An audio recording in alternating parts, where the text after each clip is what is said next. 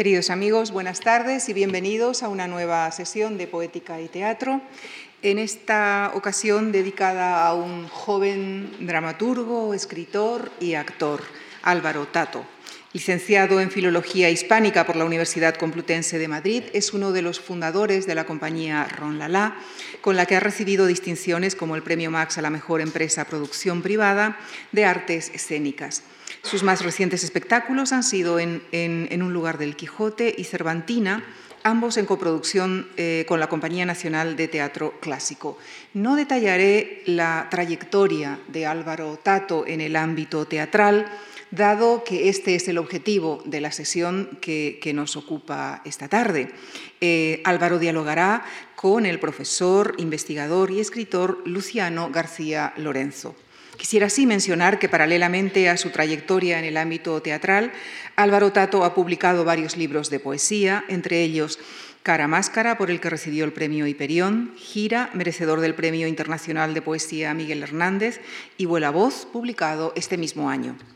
La sesión de esta tarde se cerrará con la lectura dramatizada de una obra secreta e inédita de Álvaro Tato, primicia total y estreno absoluto. Le acompañará la actriz eh, eh, Marta Poveda. Con nuestro profundo agradecimiento a todos ellos eh, y a ustedes por, por su siempre grata compañía, les dejo con Luciano García Lorenzo y Álvaro Tato. Muchísimas gracias.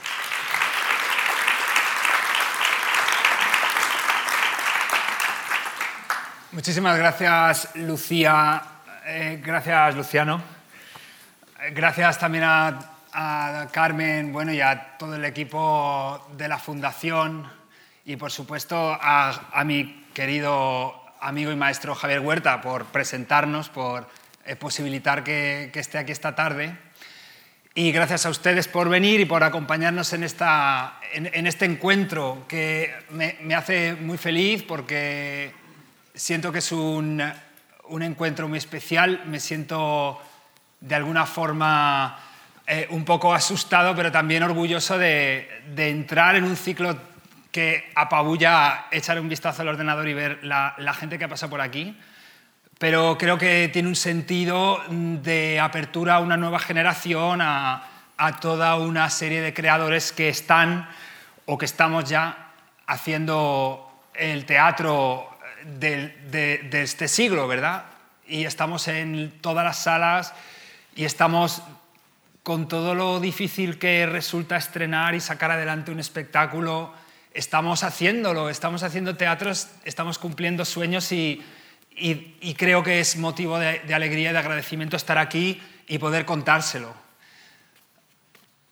Voy a dedicar el primer rato de la verdad, porque antes de que nosotros eh, dialoguemos, me dejan, no sé si de manera un poco imprudente, hablar a mí solo. Y entonces quiero dedicar los próximos 20 minutos a, contarles un poco mis aventuras. No sabía cómo hacerlo hasta que me di cuenta de que eh, hace unos días se presentó mi último libro, eh, mi último libro de poesía, que es Vuela Voz. lo presentó Javier Huerta, que saben que es, eh, bueno, es catedrático de literatura y de, teatro de la Universidad Complutense, pero además un gran maestro, un gran amigo, y él habló de, en la presentación de cuatro dualidades. Y luego dije, ¿por qué no le plagio? Y, sin, sin, pagarle comisión al, profesor Huerta y, entonces, porque son tan acertadas esas cuatro dualidades que me sirven para hacer un pequeño, un breve, pero espero que intenso recorrido por, por mi pequeña aventura, en lo que pueda valer de ejemplificar esa nueva generación de creadores escénicos, ¿vale? Eh, bueno, y si no vale, da igual porque ya están aquí escuchando. Pero, pero eso, decirles que son cuatro dualidades y que voy a intentar contar las cuatro dualidades cronológicamente en mi carrera y cerrar cada una de las dualidades con una nota poética, o sea, con un pequeño poema de uno de mis libros. Es ambicioso, pero Bueno. Eh, y además un montón de... una sucesión de imágenes de, mis aventuras para ilustrar. Verán, eh, la primera dualidad de la, que de la que hablaba Huerta al referirse a mi obra poética, pero vale decir a mi, creo que a mi aventura literaria y teatral, es la filología y la literatura. Soy un filólogo confeso y vocacional. Eh, creo que soy filólogo antes de estudiar filología. Para mí la filología no es una carrera, es una forma de vivir. Eh, creo que un verdadero filólogo es más un sherpa que un alpinista y que lleva la montaña dentro. Y creo que todos los filólogos deberían aprender teatro, pero sobre todo todas las compañías de teatro deberían tener un filólogo de guardia. Creo que deberían tener sobre todo un psicólogo de guardia, pero en segundo lugar, eh, un filólogo, porque necesitamos que vuelva esa unión, ese nexo entre los que estudiamos y los que creamos, entre los que analizamos y los que, y los que pensamos lo nuevo. Yo creo, y me gusta sentirme heredero de, de la tradición del 27, del 98, del 14, de la Edad de Plata, del, humanismo, de todo ese pequeño núcleo de investigadores y artistas que juntos han pensado en España como un país cultural. O sea, como si la cultura pudiera llegar a ser en algún momento en este país tan bizarro una cuestión de Estado. labor que siempre ha sido secundada por ninguneos, exilios, muertes. Eh, pero, pero que siempre ha habido alguien que ha vuelto a portar la llama. No sé si con demasiada, eh, optimismo me siento heredero de, ese espíritu y creo que es una, eh, razón para vivir y para crear. Eh, para ilustrar este amor y este vínculo entre filología y literatura, voy a empezar con una imagen que creo que podría, ser, podría contar toda la conferencia ya sola. Estamos en el, Teatro de la Comedia en el año 96 y eh, entonces Marsillac, que está en el centro de la primera fila, eh, organiza, que es el director de la compañía, organiza un concurso de redacción escolar. Y entonces acuden un montón de niños y entre esos niños, bueno, en realidad la foto se la traigo porque verán que en la primera fila a la derecha está Luciano García Lorenzo cosa que es muy divertida porque eh, me, hace sentir feliz de que no soy el único que se le ha quedado el pelo blanco. Y, y, por otra parte me di cuenta de una cosa que me viene llamando la atención. Todo el mundo dice, ten cuidado con la jubilación, que cuando te jubilas te vienes abajo, pero yo, cuando, yo creo que la gente se, se pone más guapa. Pero, o sea, no, no quiero decir que Luciano... Entiendo, pero me entiendo, o sea, con esa luz del jubilado... Bueno. Eh, hasta ahí. Pero bueno, pero el, otro punto de la foto es que verán que en bueno, también está Luis Alberto de Cuenca cuando todavía era moreno y en el, y en el centro hay un, hay, un extraño, hay un extraño joven con un dudoso Nicky verde. Es, bueno, eh, es, es, soy yo, pero estoy ganando un concurso de redacción en los 90 contigo, nos conocimos ahí. Bueno, y y, se lo traigo, pero no se lo traigo por eso, se lo traigo porque se tienen que fijar en la solapa del personaje del Nicky Verde. Lleva, lleva un pétalo que ha robado de la escenografía del misántropo que estaba representando eh, Marsillac. Robé ese pétalo cuando subí al escenario a recoger el premio y me prometí que volvería, que sería artista, que crearía, que, que soñaría los sueños que veía cuando me llevaban a la comedia. Pasaron 14 años, cerraron la comedia, espero que no fuera premonitorio, pero... Pero el otro día, bueno, hace ya un año y medio, para la presentación del alcalde de Zalamea, reinauguraron la comedia y como yo estaba de dramaturgo, eh, Pimenta me invitó a salir y llevé el pétalo y lo devolví y dije, esto es patrimonio del Estado. Pero es también un sueño cumplido. Y por eso, siempre que hago conferencias, encuentros, y sobre todo con gente joven, lo primero que digo es, soy un, eh, soy un montón de cosas que no importan, pero la que creo que sí que importa es que soy una prueba viviente de que los sueños se cumplen. Filología y literatura.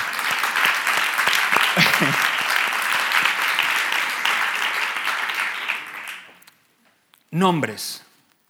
Sombras de cuerpos por la página blanca, por la pared del sueño cuerpos, nombres de sombra. Entre paredes blancas late la tinta roja. Cuerpos y nombres. Tiempo. Amar, decir palabras y después el silencio.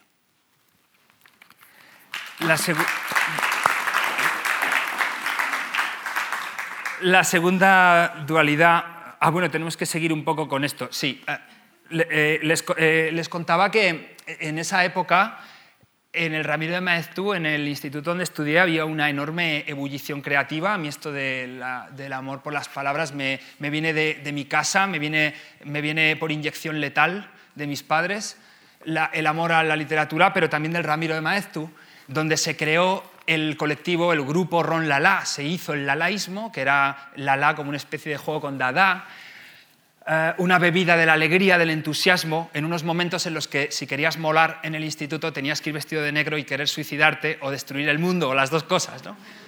Y, Ron Lala eh, eh, era un, movimiento, digamos, como de la cultura, de la alegría, de... Y entonces, en un recital, les he traído el Pasquín, que era la portada de aquel recital de fin de siglo, pues surgió esta posibilidad de fundirlo en un escenario. Y para allá que nos fuimos. Este es el grupo original. Durante 10 años, Rolala fue un grupo de poesía y de música, que íbamos recorriendo pues, los cafés teatro, las salas, las universidades, institutos, centros penitenciarios, eh, la calle. O sea, si te, si te pagaban, íbamos. Si, si no te pagaban, íbamos. Y si había que pagar, nos lo pensábamos. Y, os lo juro que, o sea, que lo quería decir porque venimos de la calle, venimos del café teatro, de perder plata, de arriesgarnos, de soñar con esto. Y no sé, una cosa que siempre les digo a, los alumnos y a los, y a los teatreros de escuela es, es la desesperación es que nos ha movido la desesperación en el sentido más hermoso de la palabra, o como diría Goma, en el sentido más cortés de la palabra. La desesperación como el que no espera nada más, el que se cumple en lo que hace. Eh, en el Libertad 8, eh, ven que ahí ya no llevaba el Niki verde. Eh, es donde nos hicimos fuertes, donde todos los últimos domingos de cada mes presentábamos nuestras obras, se iba llenando y nos sorprendía aquello. Y aquí está nuestra primera foto de quinteto, la primera foto que nos hicimos en un estudio. o sea, claro, es que venimos de la peseta. Mi generación ha vivido entre, entre el mundo pretecnológico y el tecnológico y, y, así hemos vivido. Y este fue otro de los grandes hitos, eh, una, una, especie de compañía proto-ron Lala eh, que, que presentó en el año 2000 en el Paraninfo de la Universidad Complutense un espectáculo que se llamaba Folla a Calderón pero les, explico que Folla es un, eh, eh, bueno, era un congreso que hacía Javier Huerta, eh, un congreso que se llama Calderón en Europa, y nos pidió a algunos alumnos que representáramos entre meses de Calderón. Y descubrimos que Folla, o nos contó Huerta, era una reunión de entremeses de piezas breves, jácaras, mojigangas, ¿vale? Entonces empapelamos la Complutense, Folla Calderón, y se lió una, tío. Y entonces venían profesores, o sea, venían catedráticos de, es que los, alumnos de Huerta van a destruir... Y luego veían una nota al pie y en chiquitito ponía, folla, reunión de piezas breves, tal, del siglo... ah, claro, ah. Sí, ah, qué bien tus chicos, tal. Bueno, fue un espectáculo muy importante porque descubrimos que se podía hacer un teatro muy festivo, muy directo, muy poético, eh, pero que también tocara cuestiones hondas. Calderón tuvo la culpa y este espectáculo también. Em, la segunda dualidad de Huerta sería, por supuesto, eh, lo, oculto y lo popular. ¿vale? Para mí lo oculto y lo popular eh, marcan el eje de, mi teatro, creo que de gran parte del teatro de mi generación. La sensación de que las fronteras se han diluido, mm, de, que, de que lo más culto y lo más popular se tocan. Aquí tengo que hablar de nuestro querido mentor teatral, como ven, es tan querido que en, los primeros encuentros con él, siempre que había fotos de prensa, le amarrábamos o le ahorcábamos. ¿no? Eh, es Yayo Cáceres, que es eh, creador, músico y es el director de Ron Lala pues desde, los, desde principios de siglo. ¿no? Con él aprendimos que, que, el teatro es deporte, que el teatro es sudor, que el teatro es presente puro y que, y que hay que bajar, ¿no? que, que todo lo cerebral baja, desciende, se hace cuerpo y es ahí cuando el chispazo se produce, cuando lo oculto se encuentra con lo popular para mí ha sido siempre una obsesión y me encanta contar una anécdota que es que el, eh, año pasado estuvimos en, India, estuvimos en Nueva Delhi representando en un lugar del Quijote y en un momento dado saben que el Quijote se vuelve loco en Sierra Morena. Eh, y entonces empieza a escuchar en el público que la gente dice algo, Arjuna, Arjuna, no sé qué. Y luego le pregunto a la traductora de, del Quijote al hindi y me dijo que decían Arjuna, que es el protagonista, el héroe del Mahabharata, del poema nacional indio. Porque Arjuna también se vuelve loco. Para en su camino del héroe se vuelve loco. Y ese día me di cuenta de, una cosa súper importante. O sea, te hace falta recorrer la mitad del planeta para darte cuenta de que somos los seres humanos muy poco, muy poco, que estamos flotando en una cáscara de nuez todos y que el río de abajo o las raíces son esos cuentos, son estas historias, ¿no? Que la cultura es popular y viceversa y que, y que el Quijote es del planeta. Eh, ¿No? Bueno. Eh, eh, para mí el teatro, la poesía y la música en directo son, para nuestra generación, pero sobre todo para la siguiente, un modelo de arte, entiéndanme la palabra, que no, no es una expresión política, pero podría serlo, revolucionario.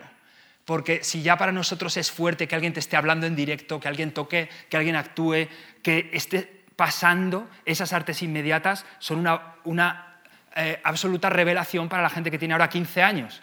Que cuando viene a vernos a Ron Lala a los espectáculos juveniles, entra hostil porque entra a ver al enemigo, entra a ver el polvo, entra a ver la caspa que le han contado que es la cultura y salen esperándote en la puerta del camerino para hacerse una foto contigo para el Snapchat o, el... ¿Me entienden? Y es fascinante porque para ellos escribimos, para ellos actuamos, para un nuevo público de teatro un rapidísimo repaso por nuestros espectáculos, Mi Misterio del Interior, un cabaret eh, bizarro sobre la identidad, eh, hace, hace 15 kilos, ahora que lo veo. Eh, mundo y final, que planteábamos la destrucción del mundo en riguroso directo y así sucedía todas las noches. Estuvimos pensando cómo destruir el mundo durante tres meses, haciendo una lista de formas de destruir el mundo en escena y al final ya yo se quedó con la más simple, que es probablemente la más metonímica y la más poética. Un actor que sale a escena, enciende una cerilla, la sopla y dice, el mundo se ha destruido, pero nosotros estamos en una nave que va de camino a Júpiter y vamos a hacer una simulación del planeta Tierra en hologramas de plastilina. Y entonces, claro, todas las noches destruíamos el mundo de facto. Eh, era un, espectáculo todavía muy bizarro, muy rock and rollero. Luego hicimos Time al Tiempo, eh, que era una historia del tiempo, pero, eh, pero también una historia de gángsters, el tiempo como un gran trilero que nos engaña y que tenía, bueno, he traído a Miguel haciendo de la cobra que te cobra, porque fue como el papel que le encumbró y también el que le hundió. todavía no sabemos cuál de las dos cosas. Pero eh, a la izquierda tienen una de las, eh, un número que para mí fue, me hizo entender muchísimo, eh, que era el número de la abeja y la flor. Una abeja y la flor que están despidiéndose, es una escena chejoviana de una profunda tristeza para ellos, pero para el público resulta muy divertido.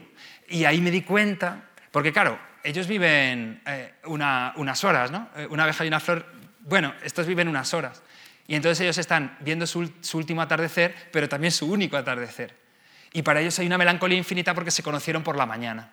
Y el amor fue imposible. O sea, es astrofisonia de, de, Chejo, ¿verdad? Pero eh, como íbamos vestidos así y, haciendo la gente se, se, reía un montón, pero en lo profundo de esa risa, en lo profundo de esa, de esa cosa popular, había algo culto. Y con culto me refiero a culto, a cultivado, a de la tierra. No me refiero a intelectual. Esa es la cultura, yo creo. Y por supuesto Siglo de Oro, Siglo de Ahora, que fue mm, el heredero de aquella, de aquella folla Calderón, en el que eh, eh, hacíamos un repaso eh, de la crisis del siglo XXI reflejada en la crisis del siglo XVII, en una colección de entremeses creados de nuevo cuño, inventados a la manera del siglo de oro. Entrábamos como los comediantes con, unos barcos de papel de periódico y conquistábamos el escenario como si fuera una América que había que reconquistar para la gente. Quizá nuestro espectáculo más popular, aquí estaba don Filólogo Lumbreras, que era la venganza de todos mis profesores de la universidad, excepto de Huerta. No, también un poco de Huerta. Bueno, eh, bueno escenas, no les cuento más porque que sepan que lo vamos a reponer. Si todo sale bien, me parece que mañana ya se da la noticia, pero ya les, ya les cuento que vamos a reponer Siglo de Oro, Siglo de Ahora en los teatros del canal, donde lo estrenamos hace cinco años y que digamos que nos dio eso y el Max, nos dio un escalón, nos, sacó del mundo alternativo, digamos, nos dio la posibilidad de encontrarnos con un público más grande. Entonces que sepan que en julio y en agosto estaremos si, tienen curiosidad de verlo. Este es el famoso traje de España, que llevaba Íñigo Echevarría, es España. Ah, imagínense la cara del padre de Íñigo en el, día del estreno. Es que le tenía delante, entonces vi salir a Íñigo y hice así, vi la cara de su padre. Este es el entremés de, bueno, de Shakespeare y Cervantes y, y el espectáculo terminaba con el flamenco, pero el flamenco de Flandes. O sea, nosotros en este espectáculo sosteníamos que, el flamenco, que esa, esa, esa, raíz tan popular y tan culta en el sentido de la cultura, eh, procedía, ¿por qué no?, de, Flandes. Entonces, qué mejor que unas coplas flamencas de, de, Zarazas, de mi libro que reúne todo, todo el flamenco, para hablar del oculto y lo popular. Gitana, ven a mi vera, vamos a vivir la vida y que la muerte se muera. Entré en el jardín del cielo y corté un ramo de estrellas para tu pelo. Carreteras, escenarios, pensiones y camerinos. La vida pasa bailando por el tablado del camino. El tiempo gira que gira y un día viene la muerte y lo demás es mentira. La tercera...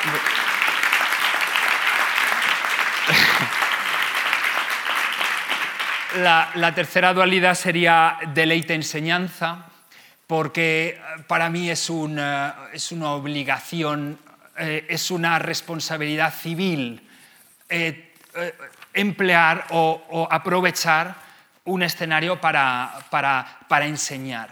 Y por enseñar me refiero a lo que dice siempre Mayorga de la enseñanza, que es solo enseño lo que no sé. O sea, no a enseñar datos, no sino a transmitir el amor por lo que estás haciendo y contagiarlo, que creo que es la, eh, quinta esencia de, la enseñanza, de lo que he vivido con mis padres profesores durante toda mi vida. ¿no? Ese amor por transmitir. Para mí es, es una obsesión y en nuestros espectáculos, de, en nuestras versiones, en mis versiones, en mis adaptaciones, siempre he tratado de mm, dialogar con los clásicos, de no, no, no hacer una, una versión pura. Una cosa que siempre me gusta repetir, tratar a los clásicos con respeto pero sin reverencia, porque la reverencia es lo contrario del respeto. Porque los clásicos te enseñan a mirar a los ojos y no hay nada más incendiario que un clásico, ni nada más parecido a un clásico que un adolescente nada más al borde de la vida y la muerte, nada más caliente, nada más emocional. Yo soy de los que creen que si aburres en un escenario, eh, te deberían, bueno, no detener, pero una multa administrativa, o sea, conmutable por penas de, ¿me entienden? Bueno, en, un lugar del Quijote fue nuestra primera versión adaptación. Eh, aquí eh, todo el escenario era una gran biblioteca donde está Cervantes escribiendo el Quijote a tiempo real, porque para nosotros no hay Quijote sin Cervantes. Y, como ven, pues los libros eran la escenografía, los libros eran, eran campos, eran montañas, eran palacios, pero cuando aparecía un libro por dramaturgia, el libro era luz. Que eso fue una idea de Yayo que me pareció como un bonito resumen de, deleite y enseñanza. El actor simplemente abría el libro así y el foco se encendía y, con esto lo cerrábamos. Y eh, bueno, y este espectáculo, bueno, aquí tienen a Montesinos, que es eh, bueno, el sabio de la cueva, el sabio que vive dentro de la cueva, pero también a la vez la cueva. Eh, bonito, ¿no? Y de pronto eh, mi compañero Íñigo que hacía el Quijote era un muñeco de, papel. Con ese tipo de ideas intentábamos jugar a ser cervantinos, sobre todo jugar a envenenar de cervantina a la gente que saliera con ganas de leer el Quijote, que saliera enamorado, que saliera riéndose, disfrutando, que saboreara los momentos. Ser cervantino no es, creo, no es contarlo literalmente. Eso es, de hecho, ser anticervantino. Aburrir con la cultura es ser anticervantino. Si algo tuviéramos de parecido ahora, y a lo mejor digo una burrada, ¿eh? pero si, si, si hay algo parecido a Lope de Vega ahora, no es el 90% de los montajes que se hacen supuestamente clásicos, es más bien la HBO, ¿saben? O sea, piénsenlo. Me estoy viniendo arriba. ¿No? Enseñar y deleitar. Eh, bueno, Cervantina ha sido nuestro último espectáculo, estamos ahora de gira, nos está dando muchísimas alegrías. Acabamos de venir de Colombia y nos vamos a Bulgaria. Y esto está siendo un viaje alucinante porque descubres que Cervantes es del mundo. Cervantina recoge todo lo de Cervantes que no es el Quijote. Y bueno, espero que tengan ocasión de, verlo en algún momento, si es que reponemos en, Madrid o en otra ciudad, pero eh, nos está dejando fascinados como lo que más divierte, lo que más, eh, lo que más alucina a la gente, lo que, lo que llega, lo que hace que la gente salga del teatro y se quiera ir a la librería a comprarse las novelas ejemplares o los entremeses, son los textos de Cervantes. No es el diálogo con él, que también, la gente se ríe, pero llega la gitanilla y se corta el aire con un cuchillo. Es una pasada de una mujer en el siglo XVII defendiendo su libertad, su libre albedrío y ser quien es. Eso es ciencia ficción. Nosotros tenemos al gran humanista humorista de la cultura mundial, mundial. ¿Por qué no hacemos de la cultura una cuestión de Estado? ¿Por qué no hacemos igual que con Shakespeare la cultura anglosajona? Por favor, es obvio. Nuestro gran activo es la cultura, no es el, turismo. ¿Se imaginan que se dedicaran 10 minutos al día los telediarios a esto? Mira, nos fuimos al Congreso, porque el año pasado, con ser el año Cervantina y en esta coproducción de la Compañía Nacional, pues eh, nos dieron la oportunidad y nos contaron en el. Eso fue alucinante, fue, íbamos un poco asustados y fue alucinante, porque dices, claro, era la primera vez que unos cómicos entraban en el Congreso de los Diputados, bueno, la segunda, porque tuvimos un, un telonero en el 82, bueno, eh, bueno, ustedes entienden, pero, pero nosotros estuvimos ahí, o sea, y, o sea, uno entra y dice, yo, no sé, me dedico a esto y, es mi trabajo, pero... Eh, y, en el fondo es más importante muchas veces hacer una función en un cole que esto, ¿eh? No, me cabe duda, no me cabe duda, pero en ese momento decir templo de la democracia española y eres el primer cómico que entra, eh, no porque tú lo seas, sino, ¿por qué no? Pero si esto debería ser todas las semanas. Me vengo muy arriba, pero... Y el otro día nos fuimos al Palacio Real Aquí tuvimos más problemas. O sea, hicimos una reunión de equipo en el búnker de vamos o no vamos, Dios mío.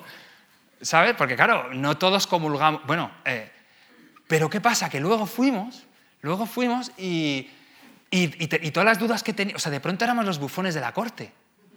Y, y, hicimos el número tal cual. Nadie nos tachó nada, porque si nos tachan no vamos. Nos invitó el jefe de Estado a cerrar el año Cervantes, en el Salón de Columnas, donde la paz del Oriente Medio y todo eso, estábamos ahí.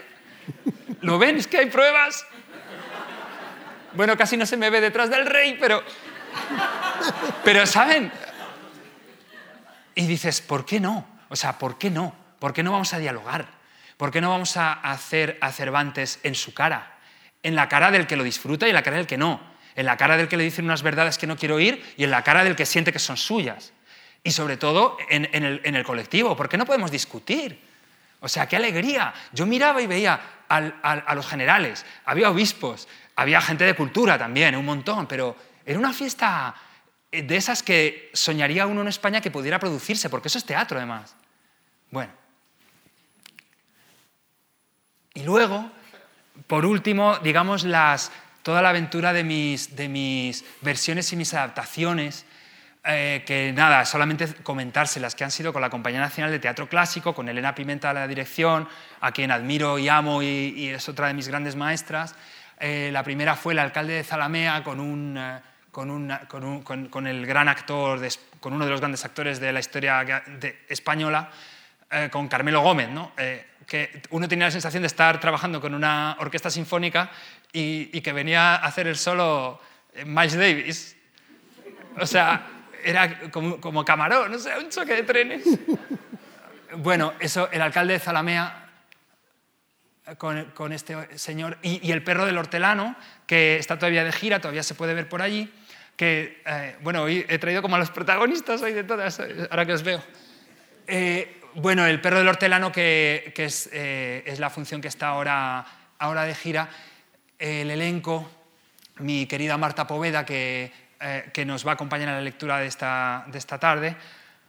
Y nada, contarles que estamos ahora creando La Dama Duende, la, la, versión de La Dama Duende que estrenaremos en Almagro en julio. Y por último, bueno, les he traído esto para que vean el porté, eh, cómo, cómo a esta princesa, a esta condesa Diana, se la lleva el amor. O sea, eh, ¿qué me quieres amor? no, se la lleva el amor, la, la coge, la agarra de verdad. Ah, y por último, otros proyectos, Ojos de Agua, un monólogo de Celestina eh, para Chara López, eh, en el que Celestina no había muerto y nos hablaba del poder de la mujer en la sombra.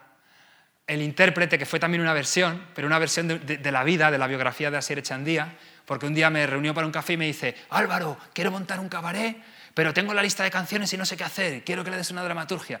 Y le digo, no tengo ni idea de lo que quieres, cuéntame por qué lo quieres hacer. Y me dice, porque de pequeño, yo en los 80 cantaba solo y creía que estaba en un estadio con mis amigos invisibles. Digo, para, para, que lo grabo.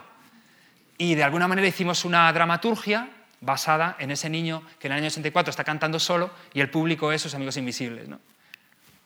Y, este es Asier cantando y, por último un espectáculo que está en gira, comedia multimedia, una reflexión, eh, bueno, basada un poco en Bauman en el fondo, pero muy festiva, muy carnavalesca y muy bizarra, eh, con la gran Inma Cuevas sobre la tecnología. Me parece que el poema de Deleite Enseñanza sería, eh, bueno, me falta, claro, me falta la aventura con la danza. Zarzuela en danza con la maestra Nuria Castejón, que me ha dado la ocasión de reescribir la historia de la danza a partir del sueño de un bailarín, nada más y nada menos. Espero que estemos en la próxima temporada en el Teatro La Zarzuela. Eh, fue una maravilla poder trabajar con bailarines y, ver cómo se relacionan los, lenguajes y trabajar con una genia como Nuria. Y, y, ahora vamos a estrenar Nacida Sombra, de Rafaela Carrasco. Lo estrenamos en junio y es un repaso a todas las grandes artistas, a las escritoras del siglo de oro.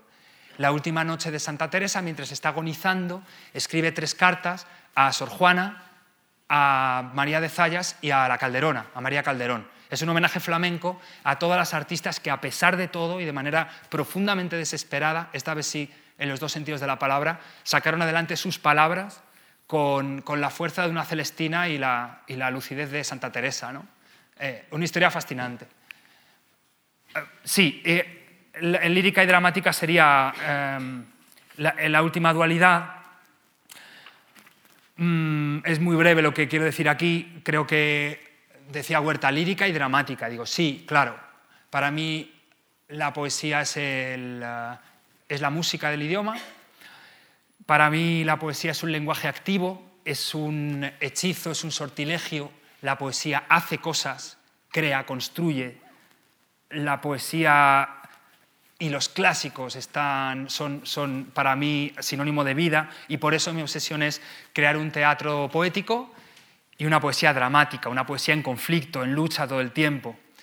Y relacionado con esto, un recuerdo de pequeño que es ah, caminar hacia, hacia la toalla de mis padres en la playa y ser completamente miope, o sea, no ver nada, nada.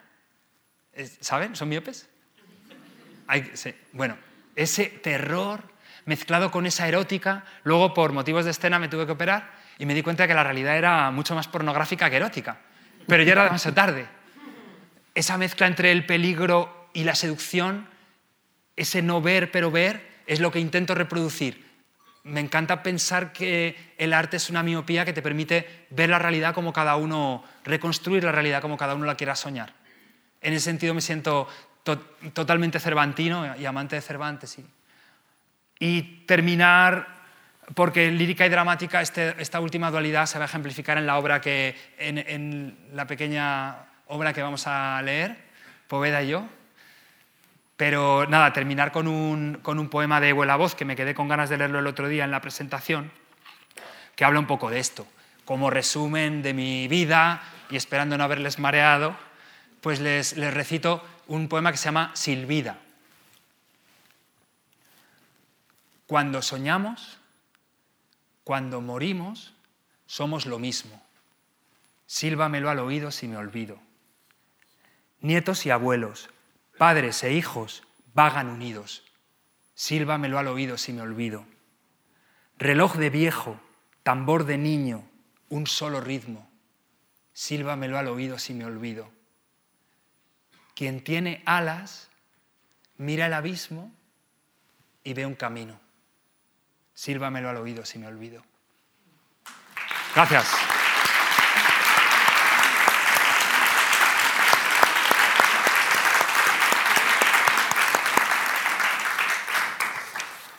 Bueno, eh, ¿yo qué quieren? Que les diga que, que, la segunda parte no va a ser lo mismo. esto, es evidente, ¿no?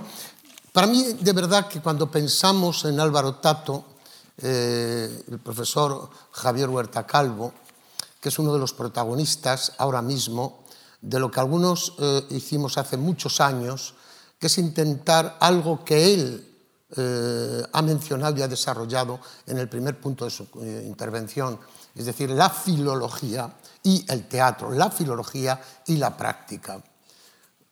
A mí me gustaría tener el mismo entusiasmo que tiene él.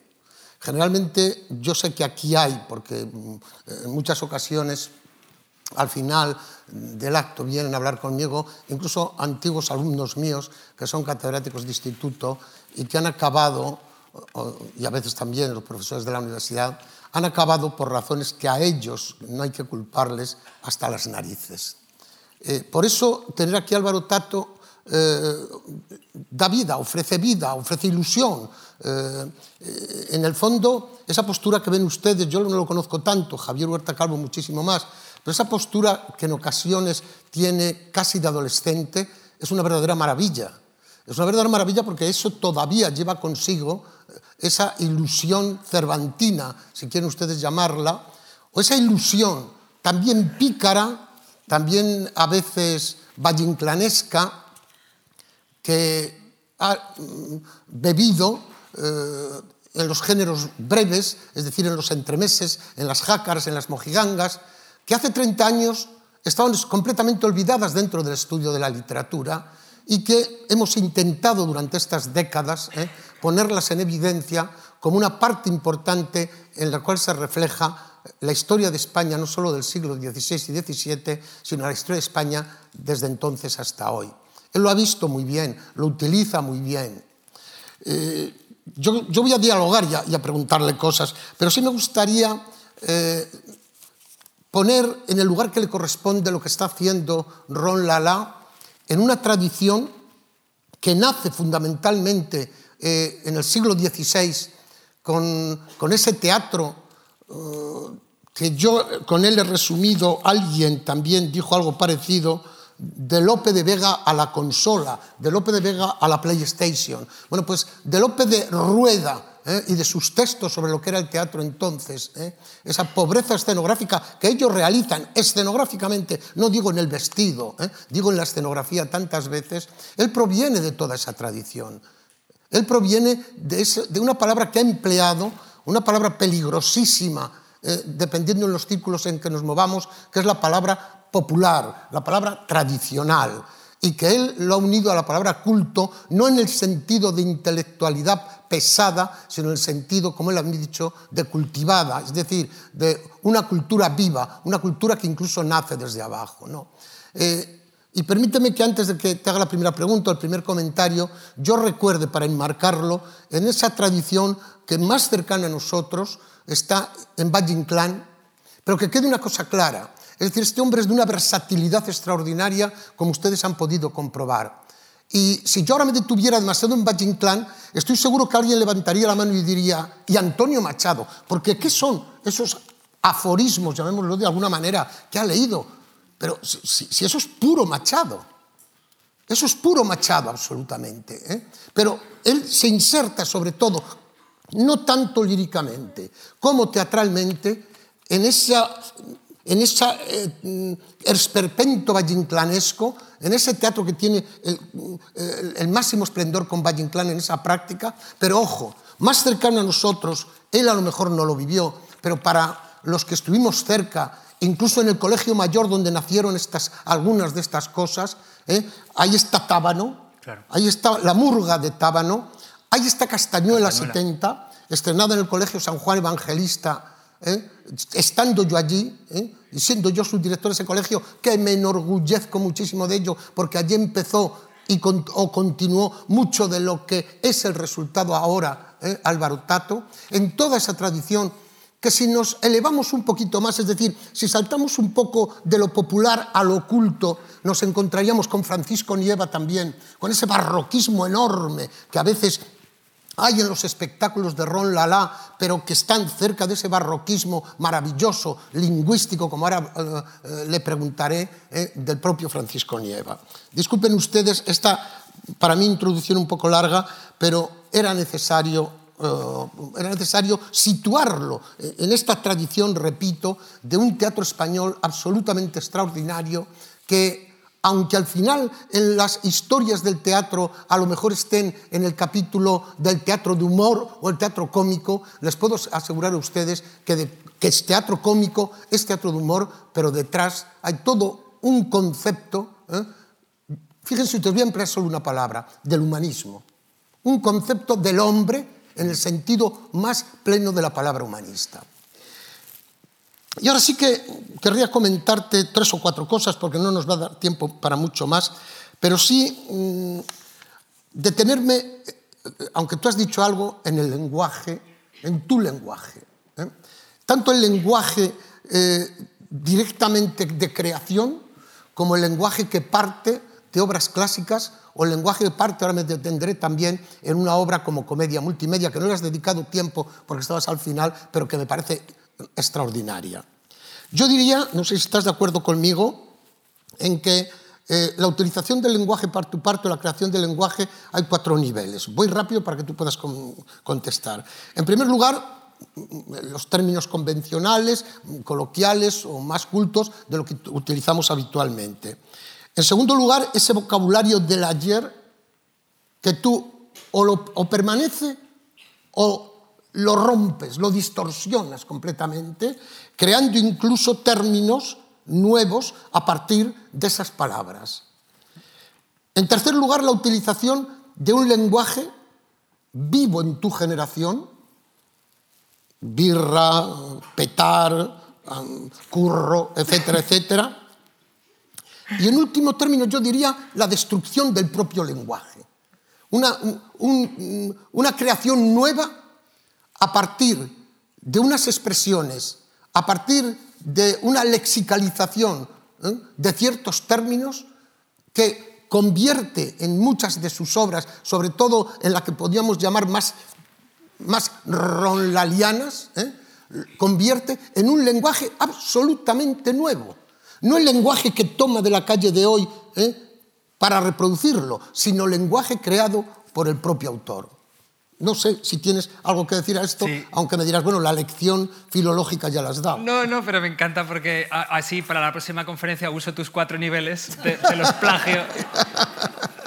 No, eh, claro, eh, preciso, eh, o sea, preciso y, exacto y de acuerdo, solamente apuntarte dos pequeñas cosas.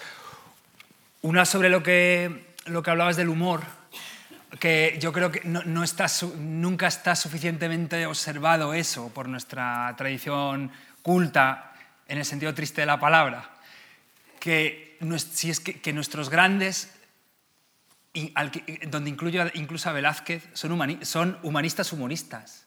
O sea, el humor como camino al, al corazón del ser humano, la liviandad, que no la ligereza, lo que decía Calvino, ¿no? Ser liviano como el pájaro, no como la pluma, ser liviano para controlar el vuelo, no para caer al azar. Eh, Cervantes como nuestro gran constructor del ser humano a través del humanismo. A mí me hace pensar, no sé, como que está, los valores están completamente trastocados, ¿no? que parece que... Es que fíjate, para muchos espectadores, no sé quién se reflejará en esto, pero yo lo he vivido. nosotros lo llamamos el comando bisón que es eh, un perfil de espectador que si se aburre convenientemente, es como mejor, sale como más satisfecho. ¿Me entienden? Eh, claro, que es como, vale, claro, yo, me, yo acepto la risa, acepto el placer, pero llego al teatro y, con Rola la cuesta mucho con el comando Bison, eh, despertarles, tardan un poco más, llegan, pero hay que romper una cantidad de barreras. Luego ves a los jóvenes y van, van, van, risa, ah, y cuando se dan cuenta eh, están llorando porque les sorprendiste por algún lado o que no se esperaban. Entonces, nada, esa observación con el humor, que creo que tiene que ver mucho con esto que dices del lenguaje, del lenguaje eh, cervantino. Creo que estos cuatro niveles podrías ponerlos en un... Eh, que a mí me obsesiona Cervantes por eso también. lo podrías poner en un tratado sobre, sobre el Quijote, pero también sobre la gitanilla o sea, de cómo, el, entrecruzamiento de los registros lingüísticos, mirándoles a los ojos a cada registro, haciendo que cada personaje pueda eh, dar su punto de vista, hace que la, obra sea, pueblo en el sentido de la palabra más neto. A mí me encanta jugar con las palabras por eso, mm, a veces como juego circense, otras veces como profundidad, otras veces para sorprender, otras veces para, para conectar, como dice Yayo, tirar anclas a tierra al espectador, pero siempre virando los, virando los, los niveles. Si, si, el espectador espera que la siguiente escena va a ser grave, eh, eh, cámbiala, muévela, llévala, llévala por otro lado. Nada, observar eso, pero luego me das los apuntes y te los plagio. eh, yo he visto hace poco, tengo que, discúlpenme, tengo, mi intervención va a ser bastante breve porque luego eh, hay la intervención de ellos, ¿no? Pero me voy a referir precisamente, tenía aquí algunas observaciones sobre los clásicos, su utilización, Cervantes, etc. Una, pregunta concreta.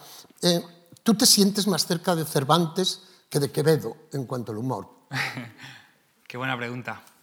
Sí, sí, sí, con amor absoluto a la genialidad socarrona de Quevedo.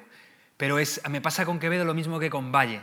Eh, fascinación total y llega un punto en el que ya no le sigo en el que ya no le sigo, o sea, que ya no le, no le, no le, en el que tengo que ir a, a, él, ¿me entiendes? Sí. Uh, con Cervantes no. Cervantes siempre es, tú eliges, Cervantes, vale decir, Chaplin, Monty Python. Eh, hay un tipo de humor, eh, un humor poliédrico y, y, plural, que a mí me interesa más. Eh, por supuesto, la raíz vallinclanesca no te la niego, me flipa, me, ¿ves? Un verbo, bueno, me, me fascina, me, absolutamente. Pero sí, claro. Mm, mm. Comulgo más con... Ah. Con Cervantes que con Quevedo. Y con, la, con la línea, digamos, que dentro de la literatura española representa mm. Quevedo y Cervantes. Más, más Velázquez que Goya, sí. vale decir también. Eh, yendo a lo, insisto, a lo esencial. Eh, yo una cosa que he observado, y sobre todo en la última, en Comedia Multimedia, está clarísimo. Para mí, Comedia Multimedia, para que, quienes no la hayan visto, Comedia Multimedia gira en torno uh, al mundo... Yo tengo aquí dos frases como muy retóricas, ¿no? Para luego desarrollarlas, pero como no puedo las leo. Para mí, cuando la vi, eh, es un poco el retrato de una humanidad asfixiada y limitada por la tecnología y por la informática. ¿eh? Es, para mí es una obra de una desolación en cuanto se refiere a una incomunicación ¿eh? por un universo tecnificado. Son dos frases como muy, como muy retóricas, repito, que yo desarrollaría, pero no, no me dejan que, que tampoco que me extienda demasiado. Pero hay una cosa que me parece importante en esta obra, y es que es uno de los más hermosos cantos que he visto al teatro. Uno de los más hermosos con los diez minutos finales cosa que yo ya había visto en otro espectáculo. Y me refiero, por ejemplo, a en Cervantina, al final de la obra hay un diálogo entre Apolo y Cervantes. Eh, al final de Comedia Multimedia hay un diálogo entre los actores y Tecné, Tecné. es decir, la técnica. Y se nos muestra en esta dualidad, hablabas tú de dualidades, en esta dualidad hay un canto, repito, a la creación, al teatro, al humanismo, a, la no tecnificación, ¿eh? que rompe en la línea de lo que tú acabas de decir, voy a ofrecerle al espectador precisamente lo que no está esperando. Y a lo mejor ese final ¿eh? Eh, es lo que pretendía, era llegar a que, que esa, que esa, esa, obra tan extraordinaria, pero tan grotesca, eh, tan gamberra en algunos sí, aspectos, sí, sí. llegara hasta el final y sin embargo se rompe en un determinado momento y les puedo asegurar a ustedes que son diez minutos de una la palabra es a lo mejor eh, dentro del contexto que estamos hablando, a lo mejor una palabra un poco casi cursi, pero es de una ternura inmensa para mí esos diez minutos finales. ¿Estoy equivocado o es verdad? Joder, no, para empezar la palabra ternura yo creo que es de las palabras gato del idioma, yo creo que es una, una gozada. Sí, sí, la pretensión era esa, la pretensión era cortar en seco la, eh, cortar en seco la bueno, la, la, gamberrada, digamos, y, y, lanzarlo hacia otro lugar, eh, hacia otro lugar eh, de, que, inesperado en ese contexto, ¿no? Eh, nosotros, bueno, para crearlo estuve leyendo mucho a, a ya, ya, te digo, a Bauman, eh, esa sociedad que él explica, intentar transformarla en teatro, eh, pero, pero sobre todo tenía a, un pensador que se llama Jaron Lanier, eh, poco conocido porque es, poco conocido me imagino entre nosotros, porque es uno de los padres de la informática, un, músico y un gran creador, tiene un libro que les recomiendo que se llama Contra el rebaño digital, que fue el germen de, de comedia multimedia. en esa escena final en la que Tecné puede, puede decir, eh, si yo no, soy, yo no soy una diosa, no, no, está la técnica por encima nuestra. O sea, la técnica nos permite que, que esté hablando contigo y mirándote a los ojos y nos estén escuchando ahí. Pero lo que importa es lo que estamos hablando. O sea, no es que este, no es que, bueno, eso. Que sí, sí, e, esa era la idea y, fíjate que e, esas posibilidades de crear me surgieron a partir de Time al Tiempo, de lo que les explicaba de la abeja y la flor, ¿no? De puedes hacer una comedia extremadamente gamberra, incluso por momentos mm, como de café teatro, o sea, muy televisiva, muy plana a veces, muy jugando con referentes eh, muy miméticos, como siempre dice eh, Amestoy, ¿no? Con el aquí y el ahora y tal, y de pronto metes un corte y dices, ¿y si apagáramos? si apagáramos un rato y escucháramos y nos miráramos a los ojos y, eh, y, bueno, es muy bonito porque la gente sale del teatro y dice, el comentario no es, he pensado en ello, tal. El, comentario es, eh, no encendí el móvil enseguida. ¿Y sabéis lo que significa eso? Eh? O sea, salir del teatro y no encender el móvil enseguida que yo mismo después venga, chao, y miro el WhatsApp, ¿me entiendes? Muy curioso. Creo que es uno de los grandes temas de nuestro siglo, uno de los grandes temas de mi generación, la tecnología, y el otro es la mujer. Son dos temas que me obsesionan y que en todas mis obras aparecen. Eh, el tema de la mujer, al igual que el, año, el, siglo, el siglo anterior, el XIX, sería la esclavitud, que en el fondo es el mismo tema creo que uno de los grandes temas contemporáneos, y hablo desde una generación que creo que por primera vez es considerablemente paritaria, eh, y considerablemente políglota y bilingüe y transformadora, eh, es fascinante ver cómo se puede cambiar las cosas. Yo siempre hablo de eso, porque me parece que es la lucha de mi, de mi generación, y con lo de la técnica también. Eh, ayer recibí de, bueno, me puse en contacto por lo que ocurrió en Manchester con una profesora amiga mía de la Universidad de Manchester, que te admira incluso eh, en un congreso sobre Cervantes que se celebró el año pasado en Manchester. Ella lo que hizo fue hablar no solo de Ron Lala, pero eh, hablando de las conmemoraciones cervantinas últimas, sobre todo de Ron Lala, por lo que significaba de rompimiento con lo que son las conmemoraciones culturales. ¿eh? Y me dijo que te hiciera dos preguntas. Eh, la primera eh, es la siguiente. Voy a poner las, gafas porque hasta ahora... Pues está en inglés. Yo. No, mm, no, no, no, no, es una hispanista. Es una hispanista, es una hispanista. Y me preguntaba, eh, ¿se puede hacer un espectáculo, por ejemplo, una adaptación de un clásico de la comedia del arte, de un entremés, sin ir, sin, perdón, sin forzar su contemporaneidad, sus referencias en el presente? ¿Se puede hacer un, clásico buscando sobre todo y ante todo la belleza de la trama, el entretenimiento, la palabra? ¿O es necesario que con la adaptación, esto lo incluyo, o es necesario que con la adaptación de esa obra tengamos que supeditarnos a eso que se llama contemporaneidad? Mm. Es, muy buena pregunta, pero yo creo que la contemporaneidad la contiene lo otro. A ver si, a ver si me consigo explicar en una frase.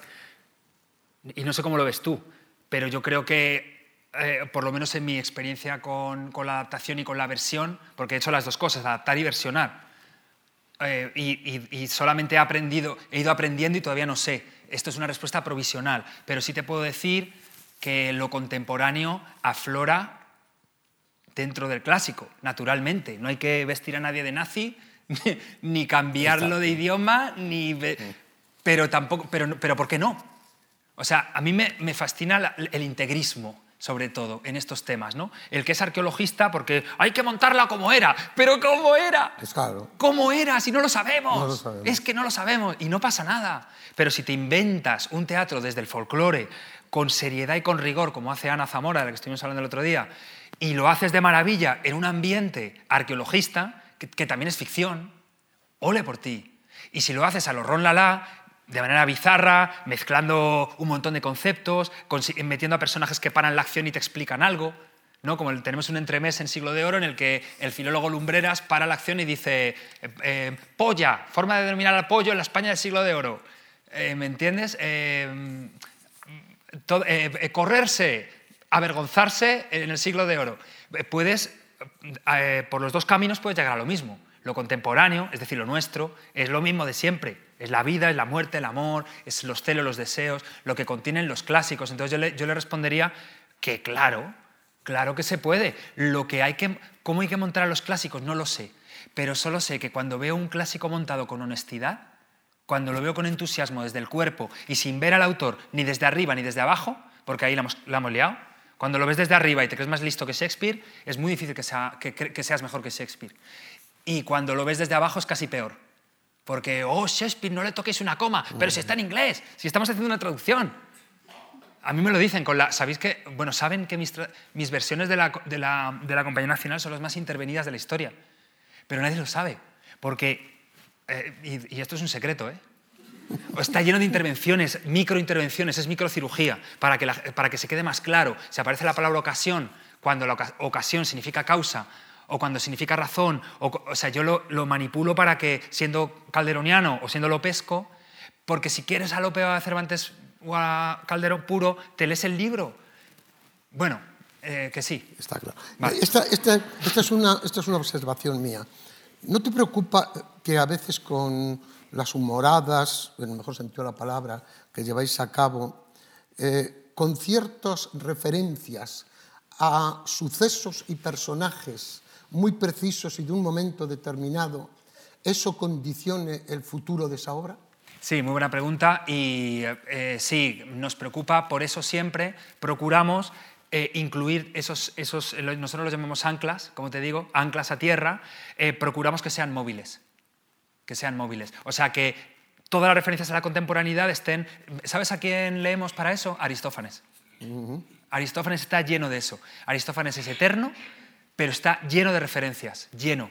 Eh, bueno, Plauto, Terencio, eh, Pero no, no- no os resulta a veces que quizá, pues mm, yo tengo aquí de las obras que cuando las he leído, el Lute, el marido de la infanta, así dicho, Sí. eh, el Vaquilla, eh, Puyol incluso. Todos, todos. eh, no puede eso. eh, ¿Habéis notado si en la representación, yo me he preguntado muchas veces, ¿habéis notado si en la representación, a lo mejor los que tendemos al purismo más Sí. que el público normal, Sí. puedan decir, esto, digamos, están pasando? Sí, eh, es como nosotros intentamos manejar el límite de eso. Intentamos forzar la, la reticencia de ese tipo de espectador, forzarla no, eh, cuestionarla. Mo- A veces igual nos pasamos para alguno, otras para otros nos quedamos cortos, pero siempre el intento es diluirla con la cultura de manera que nunca, eh, que nunca sea una humorada en sí, que siempre esté inmediatamente acompañada por lo que, lo que has dicho, porque ¿qué viene después de esa escena? Es verdad, hablamos de Puyol, hablamos de tal, pero lo están contando los, los ladrones de Monipodio. O sea, no es, eh, es- están en la cueva de Monipodio, en, la- en el patio de Monipodio, hablando de esos ladrones y de pronto los músicos salen y dicen, seguimos robando. O sea, creemos, creemos que es un intento de humor poético que tiene esas humoradas, pero cuando nos hemos ido a Colombia cambiamos todos los nombres. Y en, y en vez de estos, pues son el Chapo Guzmán, el Escobar y, todo, y su gente, ¿no? Y cuando nos vamos a... Bueno, vamos cambiando. Otras referencias. Sí, y- pero es verdad que es un peligro. Yo, yo entiendo lo- por dónde va, va tu pregunta y, y reconozco que es un peligro y nos encanta jugar con ese peligro. O sea, nos viene de la herencia que te decía de- del- del teatro de calle, de- del café teatro, de, de forzar un poco hasta dónde va a ser una grosería y cuando va a parecer que es una grosería, de pronto Cervantes habla con Apolo y hace el viaje del Parnaso poético, eh, profundo. Es siempre manejar los tiempos ¿no? de la comedia. Eh, voy a acabar eh, con simplemente dos cositas brevísimas. Una, a propósito de la foto primera que puso, aquel concurso de redacción que con la colaboración de una editorial eh, puse en marcha, porque era, lo que, el trabajo mío en la compañía de teatro clásico era todo relacionado con la literatura. yo, no me acordaba que él había ganado uno de los, los años. Sí, sí les quiero contar eh, algo que, mientras lo estaba contando él, la verdad es que me, me conmocionó de nuevo, porque fue tremendo de otro estudiante, un año antes o un año después que tú, que ganó el premio de redacción. El premio de redacción era haber ido a ver la obra de teatro y, hablar sobre la obra de teatro que había visto. Es decir, queríamos llegar a los centros de enseñanza eh, eh, con el gusto por los clásicos. Y un año antes o un año eh, después, quien lo ganó casi no habló de la obra de teatro. Casi el 90% hablaba de que lo que significaba para él haber ido al teatro, pero sobre todo que no había ido nunca al centro de Madrid. Es decir, era de un pueblo, pueblecito de los alrededores de Madrid, pero que nunca había ido al centro de Madrid. Creo que con aquello era suficiente y con tu premio y tu colaboración valió la pena aquello.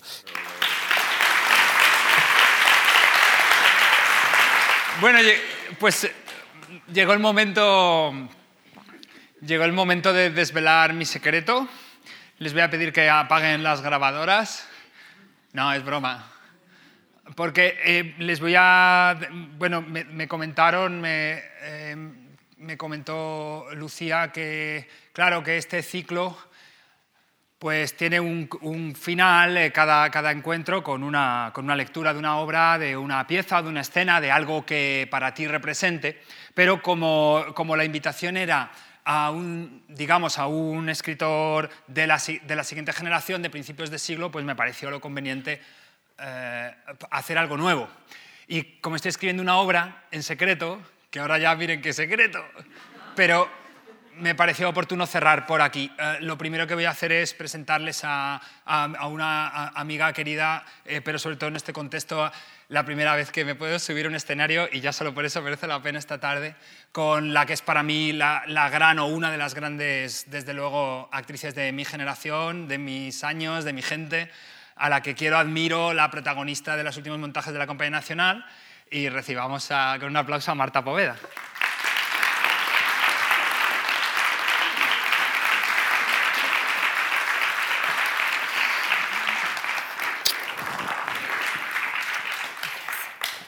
Eh, ustedes son hoy eh, los cobayas de, esta, de, dos escenas de, una obra de teatro que estoy escribiendo que mm, se llama Todas hieren y una mata. El título es provisional. Sí, ¿verdad? No. Sabíamos que iba a pasar esto. Ya. Bueno, en realidad viene de un, procede de un adagio latino que dice, eh, bueno, todas las, como, las horas son como las flechas de un cazador, todas hieren y la última te mata. Es una, es una obra sobre el tiempo, es una obra sobre el amor. Y la, cosa es que mm, la obra está en verso, o sea, la obra es una comedia clásica. La idea es hacer una comedia barroca, pero tal cual, ¿eh?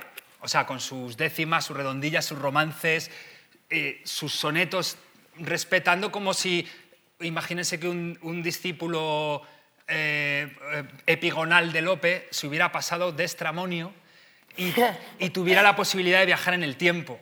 Esa es un poco la idea, eh, porque va a haber viajes en el tiempo, pero no vamos a leer solamente dos escenas, que son dos escenas de amor, o las dos escenas de amor de la obra.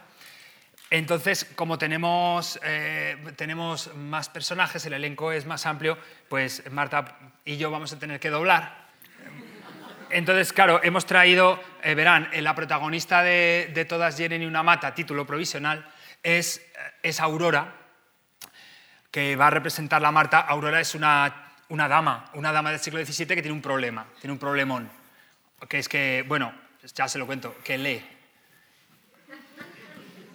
Y lee tanto que tiene una biblioteca escondida en su jardín, entierra los libros.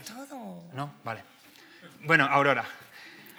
Em, y luego hay dos, tiene dos pretensores, dos pretendientes. Eh, uno de ellos es don Daniel, ¿vale? Que va a ser la gorra. ¿Sí? Don Daniel, el joven impetuoso, eso lo puedo contar. Y, el, corregidor. El corregidor es, es, un hombre ya, ya entrado en años. Necesitamos a... cuando hagamos el montaje final necesitaremos a un actorazo. No sé, imagínate que fuéramos amigos de Carmelo Gómez y estuviera en la segunda fila, ¿te imaginas? No, necesitamos a alguien así, un Carmelo Gómez. Muy ¿no? atractivo, muy sí, buen actor. muy buen actor. Qué pena Muy que no. majo. Sí, qué pena que no venga estas cosas. Bueno, eh, entonces se han, se han enterado, ¿verdad? Él, él será el corregidor, eh, él será don Daniel y, y también tenemos a, a Teresa, que es la criada de Aurora, ¿vale?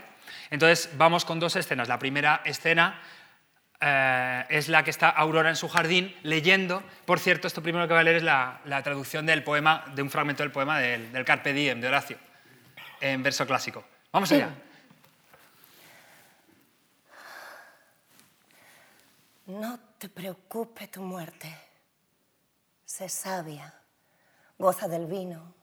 Olvídate del destino que te haya tocado en suerte, pues mientras, leucona mía, no cesa el tiempo de huir. No fíes del porvenir y disfruta de este día. Señora, Teresa, ya es tarde. no tanto, queda algo de luz con que pueda abordar. ¿Tanta prisa os da terminar vuestra labor? Si nunca os gustó coser. Más que nombre de mujer, nombre de hombre os es mejor. ¿Por qué? Por vuestra braveza, insolencia y bizarría, y esa sed de fantasía que nubla vuestra cabeza. Tomad ejemplo de mí, que soy feliz sin el vicio de leer. ¡Qué desperdicio perder los años así! Dais las horas por perdidas y pasáis noches en vela con cada pliego y novela que devoráis escondidas. Cambiáis por pluma la rueca, hilo por literatura, decoro por aventura, cocina por biblioteca. Y así, que Dios no lo quiera, si nadie lo ha de impedir, quizá os pondréis a escribir, os armaréis caballera. Velad por vuestro decoro, porque muy pronto, señora, más que llamaros Aurora, os han de llamar Auroro. No me dejarás coser. Ya queda la tarde oscura. ¿Y acaso alguna lectura pudisteis entretejer? Criada cansada es la que impide mis afanes. ¿No hay en la corte galanes rendidos a vuestros pies? ¿No dices que son traidores todos los hombres? No hay duda, es sorda, pero no muda. Ven a mis brazos, no llores. Razón tenía el poeta que decía, según creo, que no hay hombre rico, feo, ni moza hermosa discreta. Retírate a tu aposento. Cuando me hayáis entregado el libro que habéis robado, ¿Qué libro? aqueste, Lo siento, pero antes lo he de acabar. se os descubren No hay cuidado, marcha ahora. de buen grado. Y entonces Teresa se marcha, pero la detiene el corregidor, que está escondido escuchando. Criada, Este no es lugar para varones. no grites, está tu dama. Ah, Quizá. Ten 100 escudos. Pues ya está donde necesites. ¿Te ha dicho si tiene amores? Si tiene. ¿Sabes con quién? Con muchos, pasan de cien. ¿Ama tu ama a 100 señores? No son señores, que son adoquines de papel que con amor fiero y cruel le han robado el corazón. Sus sangres de tinta negra, sus cuerpos duros, cuadrados y aunque secos y callados, Aurora al verlos se alegra. Por eso temo y presiento, si su padre no la azota, que se vuelva una quijota y pierda el entendimiento. Voy a verla. Eso jamás. ¿Debo hablarla? No está bien. Otros 100 escudos ten. Entonces no se hable más. Y se queda el corregidor mirando a Aurora, que se queda cerrando- cerrado el libro ya, se queda sola en su jardín. Y bebe un poco de agua. Dicen que cada hora es una flecha.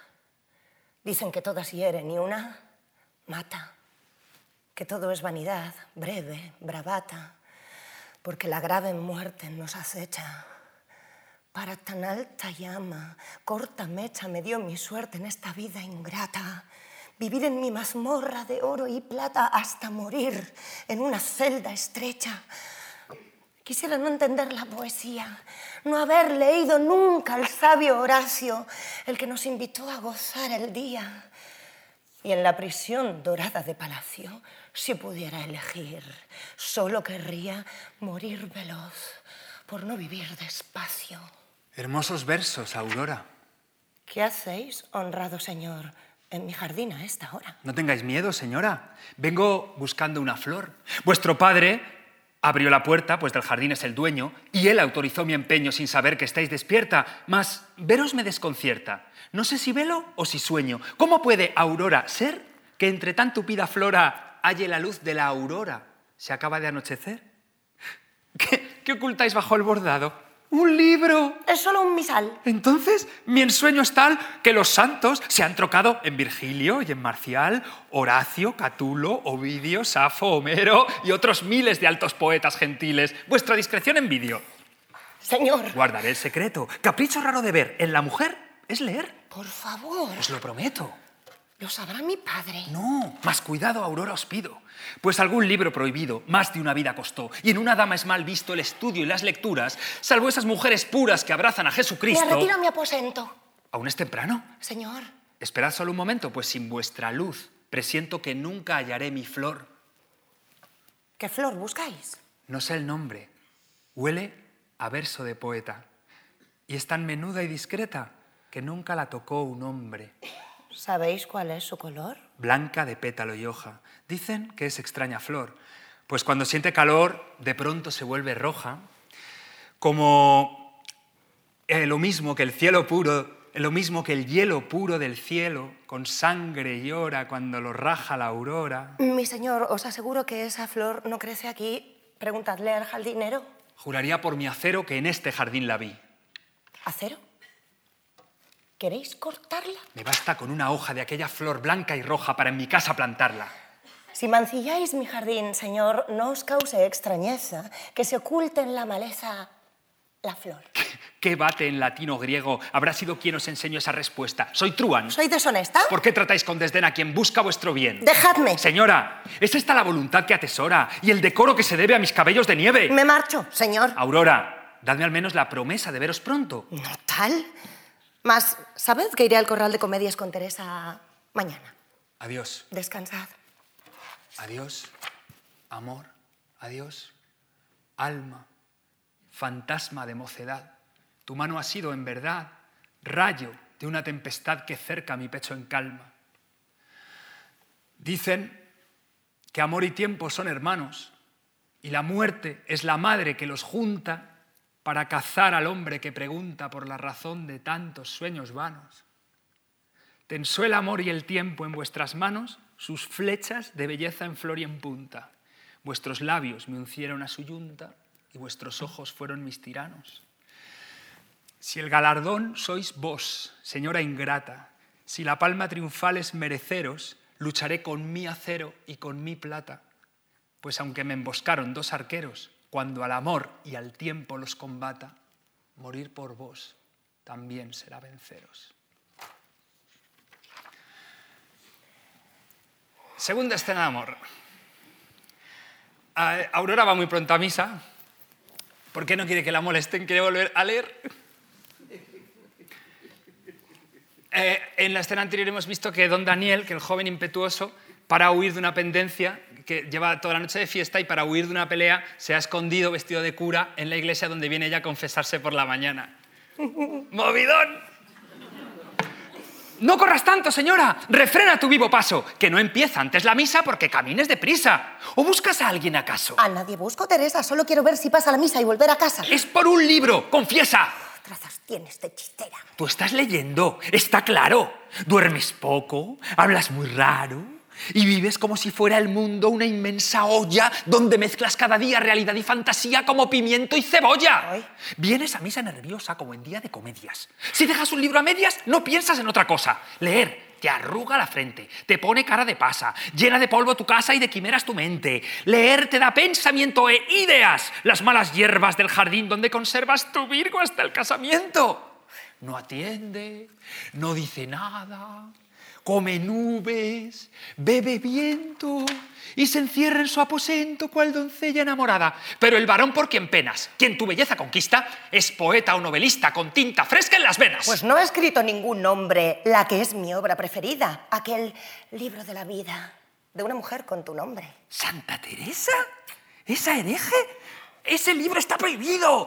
Vuestro padre me ha pedido que ni a sol ni a sombra os deje, porque si algo puede haber peor que leer, no hay cosa más fea e indecorosa que leer y ser mujer. Teresa, nunca te callas.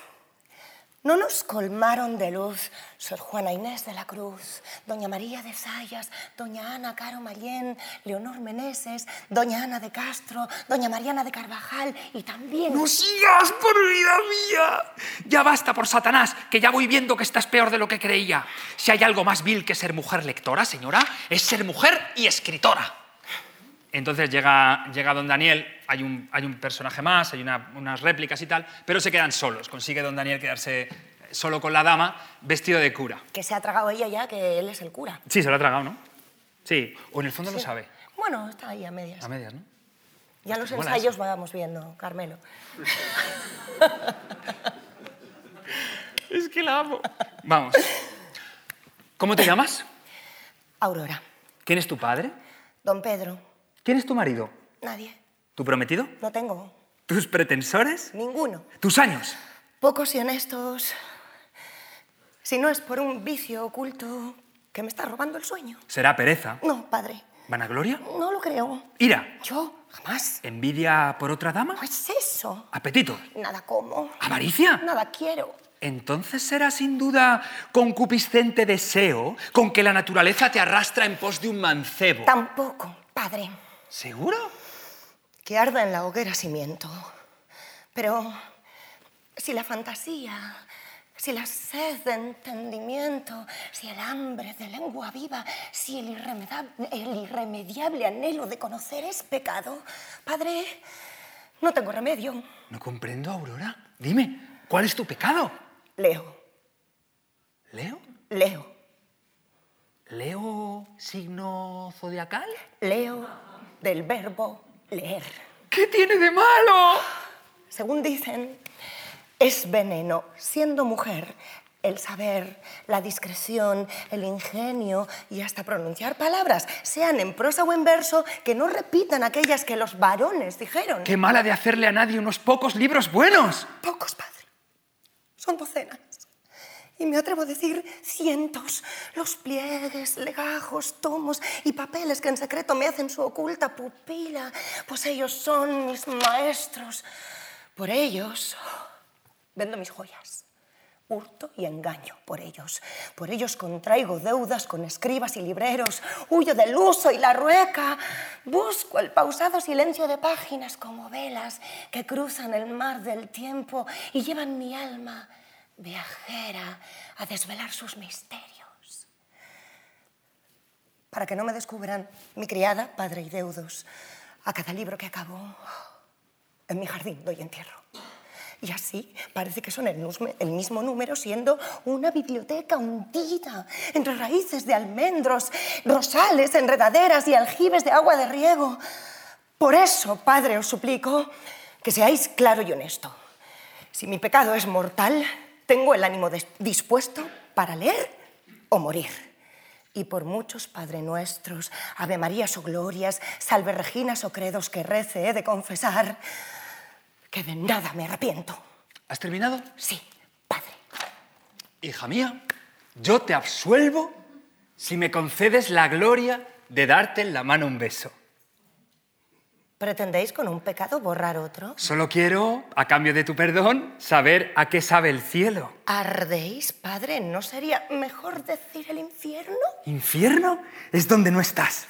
Infierno es saberte lejos. Infierno es vivir sin ti. Infierno fue todo el tiempo que viví sin conocerte, pues vivía estando muerto. Infierno serán las horas que vivas si no te tengo. Serán hogueras las penas, demonios negros los celos, llamaradas las memorias, precipicios los recuerdos. Y así mi alma condenada ha de vagar por mi cuerpo hasta que tus ojos ángeles vuelvan a alzarla en su vuelo al sagrado paraíso de tu presencia. Ya entiendo en qué orden profesa, Padre. La de Judas Macabeo. Mas no han de valer engaños, trampantojos ni embelecos para trepar la muralla del juicio y discernimiento que las letras y las luces de mis papeles me dieron. ¡Ja! Qué peligros me acechan por mi edad, prendas y aspecto. Conozco bien vuestras armas, vuestras tácticas de asedio, vuestros caballos troyanos llenos de ocultos guerreros. No quiera vuestra pileza quebrar las puertas del templo de mi virtud con arietes de trampas, trazas y ruegos, debiendo más bien honrarme con salvos y santos rezos, pues sois cura. No soy tal, sino solo un caballero deslumbrado por los dones de vuestra beldad e ingenio. Como un ícaro he volado hacia la aurora y me quemo las alas por acercarme a esos dos rayos de fuego. Entonces todo era burla. No hay otra forma de veros. Marchad. No me deja mi alma, que arrastra hacia vos mi cuerpo como sigue a la marea, barca sin velas ni remos. Entonces me marcho yo. ¿No preguntaréis al menos mi nombre? Os llamaré nadie. Como el fiero Polifemo llamó por salvarse Ulises. ¿No me daréis de recuerdo una cinta o un mechón? ¿Os conformaréis con esto? Sentir tu palma en mi rostro fue para mí el mejor premio.